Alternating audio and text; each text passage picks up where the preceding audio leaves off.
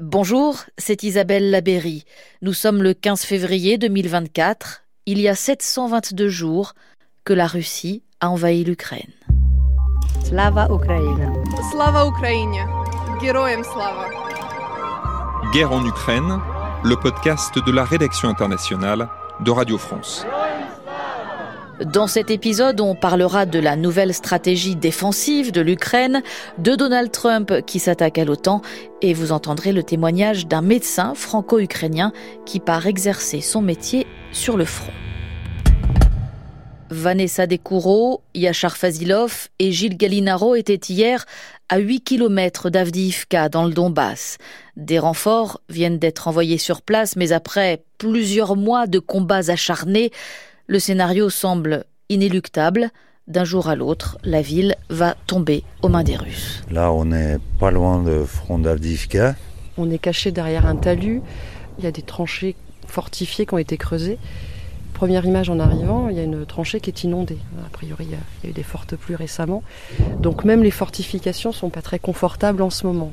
On est dans une brigade 59. C'est des tankistes. Il y a deux chars qui sont en réparation, dont un qui repart pas d'ailleurs. Il a un problème électrique, nous dit-on, mais il redémarre pas. Et ça te donne une idée, Isabelle, de, du matériel que ces tankistes utilisent. Hein, tu m'arrêtes si je me trompe, Yachar, mais c'est du matériel un peu hors d'âge. C'est de la confection, de la fabrication soviétique du T-72. Oui, c'est les vieux chars soviétiques euh, qui ne sont pas modernisés. Et les gars ici, ils essaient de bricoler un petit peu de rajouter quelques trucs pour euh, se protéger des drones, par exemple. Donc il y a ces menaces permanentes, cette peur dans laquelle ils vivent depuis euh, deux ans maintenant, et puis cette peur que nous on peut euh, approcher parce que tout autour de nous, Yachar, il y a une bande sonore, on va l'appeler comme ça, assez particulière, de l'artillerie permanente. Oui, par exemple, moi ça fait peur d'entendre ces sons de l'artillerie. Ça n'arrête pas. Ça n'arrête pas et parfois c'est un peu plus loin, parfois c'est très proche. On n'a pas encore de repères si vraiment, clairement, c'est les Ukrainiens qui tirent ou c'est les Russes qui tirent, mais ça fait peur à vrai dire. Ça n'arrête pas, ça n'arrête pas, ça n'arrête pas de tomber. Moi, Isabelle, j'ai envie de terminer par un mot quand on a demandé à un chef d'équipage quel mot il retenait pour qualifier cette guerre. Il a dit Brett. Ça veut dire c'est du délire. Et honnêtement, Yachar, autour de nous, c'est quand même un peu du délire ce qui se passe. Oui, c'est difficile à décrire ça avec des mots, mais c'est le délire.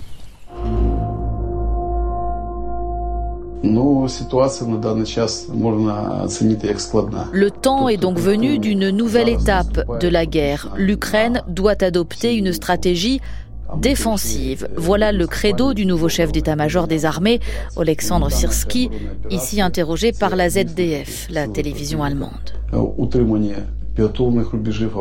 L'Ukraine manque d'armes, elle manque d'hommes, faute de pouvoir faire reculer l'ennemi. L'essentiel est donc de tenir ses positions, comme nous le précise Claude Guibal. Il faut consolider désormais les positions défensives, arrêter d'épuiser les troupes, prendre toutes les mesures possibles pour minimiser les pertes, sauver la vie de nos soldats. Voilà la nouvelle doctrine ukrainienne. Une doctrine qui prend acte de la disproportion totale des moyens mis en œuvre, avec cette sensation qu'il n'y a aucune limite du côté russe, ni en perte de matériel, avec des dizaines de chars détruits chaque jour depuis le début de la guerre, ni en perte humaine, avec ces soldats russes envoyés chaque jour à la boucherie. Si le front terrestre est figé, les forces ukrainiennes ont malgré tout à leur actif quelques coups d'éclat, notamment contre les bâtiments russes qui croisent en mer Noire au large de la Crimée occupée.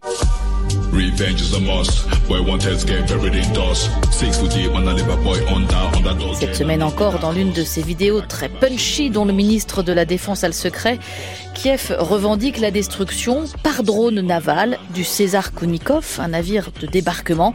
Sur des images en noir et blanc, on voit le bateau, une explosion, puis un énorme champignon de fumée.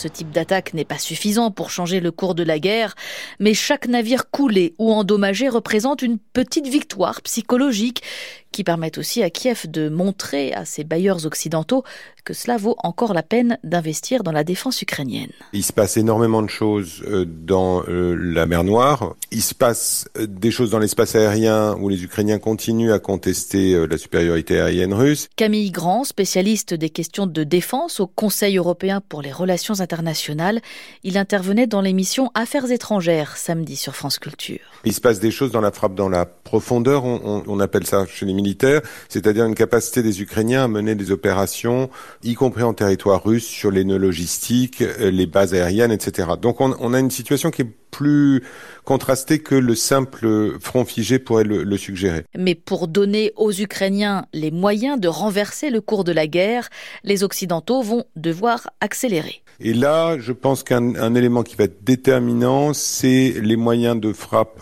à plus longue portée. On voit l'efficacité des missiles Scalp, Storm Shadow euh, britanniques et français. Il y a un débat sur la livraison de missiles de croisière aussi à longue portée par l'Allemagne et également la capacité à, passer à une génération de drones plus performants dans les opérations militaires. La réalité, c'est que les, les livraisons sont effectivement trop lentes. La réalité des choses, c'est qu'il faut pour ça un outil industriel qui soit réellement mobilisé, des contrats qui soient réellement passés, et tout ça s'est fait avec beaucoup de retard euh, par comparaison avec ce qui euh, eût été nécessaire. Il y a eu une sorte de, de manque de vision stratégique, et c'est ça qu'il nous faut aujourd'hui, c'est-à-dire euh, à la fois agir très vite pour livrer les munitions nécessaires aux Ukrainiens, mais aussi penser à ce qu'on fera dans moins d'un an si notamment le, déclin du soutien américain se prolonge, et est-ce que les Européens seront en mesure à ce moment-là de continuer cet effort?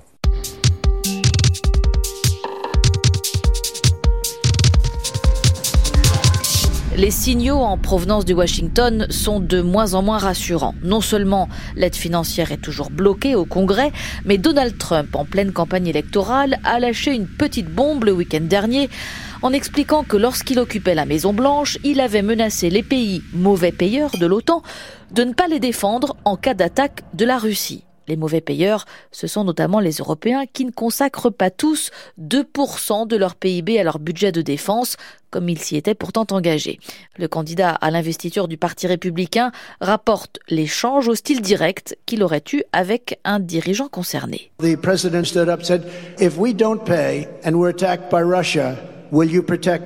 Ce dirigeant m'a demandé, si on ne paye pas mais que nous sommes attaqués par la Russie, est-ce que vous nous défendrez? Moi, j'ai répondu Non, je ne vous protégerai pas. D'ailleurs, je les encouragerai à vous faire ce qu'ils veulent. Vous devez d'abord payer vos dettes. Et là, l'argent s'est mis à rentrer dans les caisses. Vous imaginez un ancien président des États-Unis qui dit ça? Le monde entier l'a entendu. Le pire, c'est qu'il le pense vraiment. Aucun autre président dans notre histoire ne s'est jamais incliné devant un dictateur russe. Et je vous le dis aussi clairement que possible, je ne le ferai jamais. Pour l'amour de Dieu, c'est stupide, honteux, dangereux et anti-américain. La réaction de Joe Biden est à l'image de l'indignation occidentale soulevée par les propos de Donald Trump. Trump tient des propos irresponsables et faux, et tant que ça marche, il aurait tort de s'en priver. Ancien conseiller politique de l'Union européenne et de l'OTAN, Alexis Vallas expliquait lundi sur l'antenne de France Info que les propos de l'ancien président s'apparentaient surtout à de la vantardise. Mais si Donald Trump, une fois élu, décide de ne jamais appliquer ce fameux article 5 qui prévoit la solidarité automatique des États membres en cas d'agression, alors l'Alliance atlantique n'aura plus aucun sens. Non, non, et c'est effectivement la question centrale. Effectivement, l'OTAN ne serait pas ce qu'elle est sans cette capacité extraordinaire, alors non seulement militaire, mais aussi d'influence géopolitique des États-Unis. Et là, pour y avoir travaillé, on voit tout ce qui apporte les États-Unis. Mais c'est du leadership, ça peut pas être de l'hégémonie, tout est décidé à l'unanimité. Et donc, effectivement, cette OTAN, eh bien, il faut espérer qu'elle va garder cette cohésion politique. Maintenant, ce qu'illustre Trump, c'est quelque qui n'est pas nouveau dans la politique européenne, cette espèce de tentation isolationniste. Effectivement, ils payent beaucoup plus, y compris à l'OTAN. Mais ça, ça permet aussi d'avoir des dividendes en termes d'influence dans l'OTAN et en Occident en général. Si Trump veut un peu se désengager de cette solidarité européenne, eh bien, il ne faut pas qu'il s'attende à avoir la même influence vis-à-vis -vis des États européens. Si l'Europe se reconfigure, alors le Royaume-Uni aurait un rôle à jouer, car depuis le début de la guerre, Londres fait preuve d'un volontarisme certain. Oui, le, Royaume-Uni a, montré un activisme qui cherchait aussi beaucoup de visibilité. Euh, D'aucuns ont aussi vu là-dedans une sorte de stratégie post-Brexit un peu plus générale. Non pas que ce soutien ait été... Euh, n'était pas sincère en termes de, de soutien à l'Ukraine, mais il y avait aussi cette idée que c'était une façon de remettre le Royaume-Uni au cœur de la politique européenne. Pierre Arroche est chercheur en sécurité européenne à l'IRSEM. Il est au micro de Christine O'Krent sur France Culture. Donc il y a un partenariat qui a été fait dès avant euh, l'invasion de grande ampleur russe qui était euh, aussi un partenariat trilatéral, c'est intéressant, avec la Pologne et l'Ukraine. Ils ont aussi réussi à réunir autour d'eux des pays d'Europe centrale, autour de ce qu'on a appelé le Tallinn Pledge, une sorte de, coalition d'États européens derrière le leadership britannique pour coordonner leur politique de soutien à l'Ukraine et de livraison d'armes à l'Ukraine. Donc on voit que à travers cette question, ils ont réussi à se montrer comme un, acteur leader dans, en Europe. Ils ont aussi systématiquement voulu être les premiers.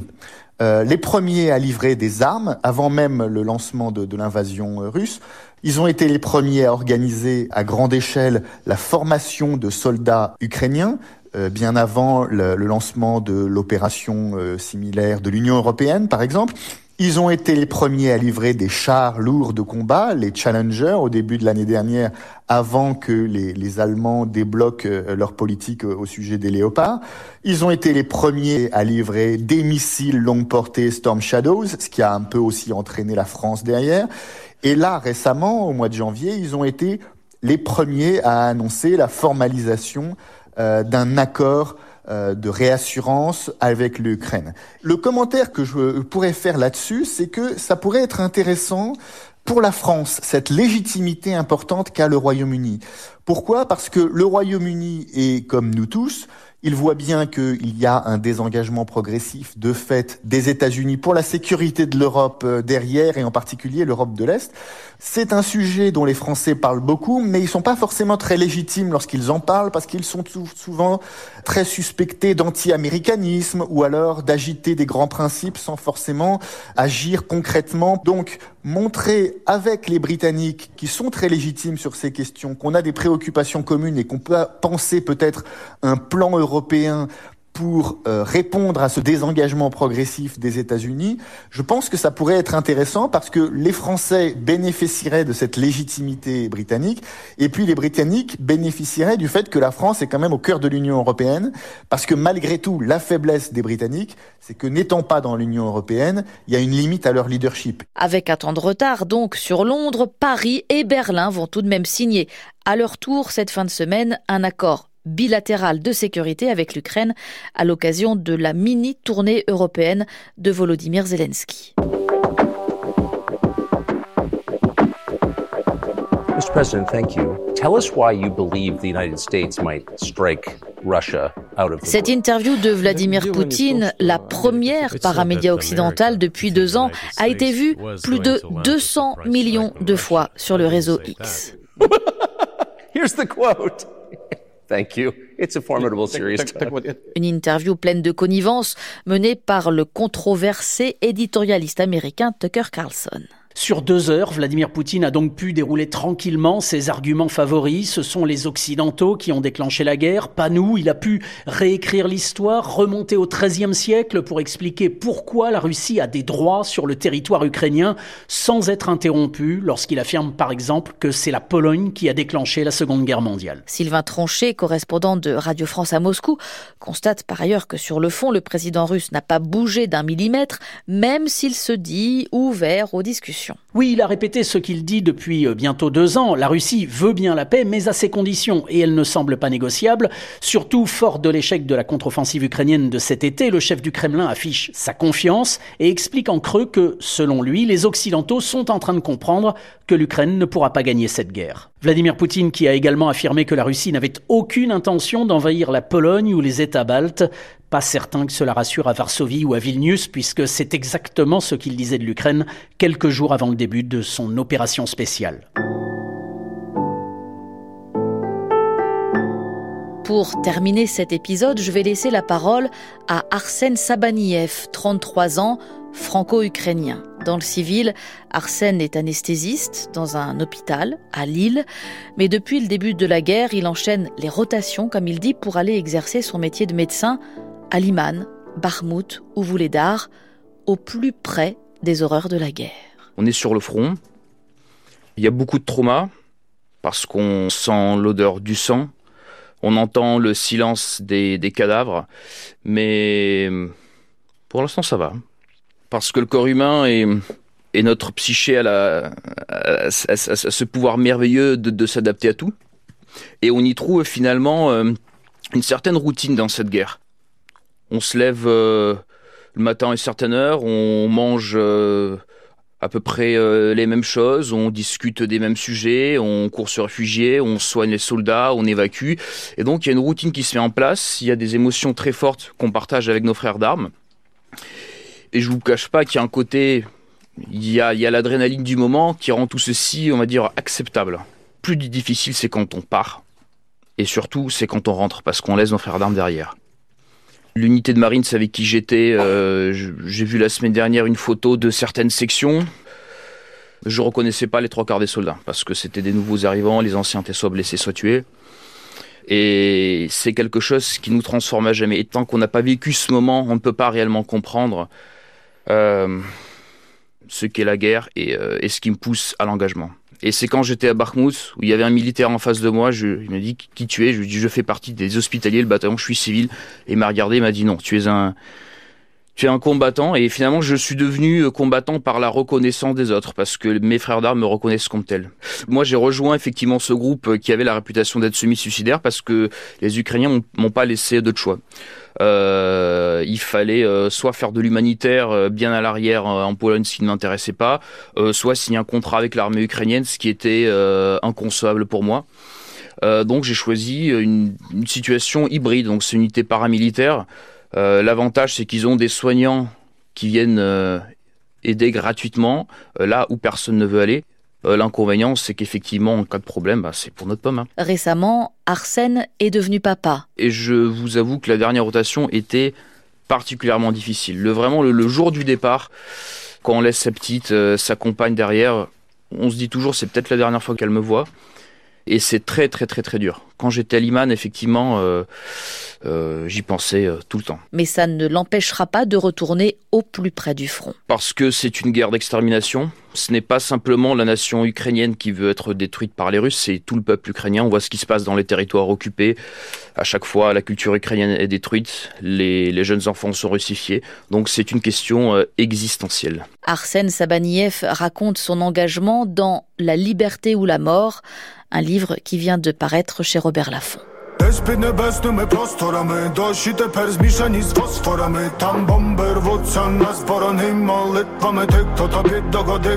Ce titre, publié à l'automne, est issu de la collaboration de deux artistes ukrainiens de hip-hop, Balsam et Tony Tonight, pas tout à fait sûr de la prononciation, qui lui est né et a grandi à Brest. Cette chanson s'appelle Le pouvoir de la volonté. І на зорі молились поля, не ми обрали собі цей шлях. Guerre en Ukraine, c'est terminé pour aujourd'hui. Dans cet épisode, vous avez entendu Vanessa Descoureaux et Yachar Fazilov avec Gilles Galinaro, Sylvain Tronchet, Camille Grand, Alexis Vallas, Pierre Arroche et Arsène Sabaniev. Mise en onde, Jordan Fuentes, production Isabelle Laberry. Jeudi prochain, l'Ukraine entrera dans sa troisième année de guerre. Épisode spécial, les reporters de Radio France reviendront sur un moment qui les a particulièrement marqués pendant ces deux ans. À jeudi. C'était Guerre en Ukraine, le podcast de la rédaction internationale de Radio France.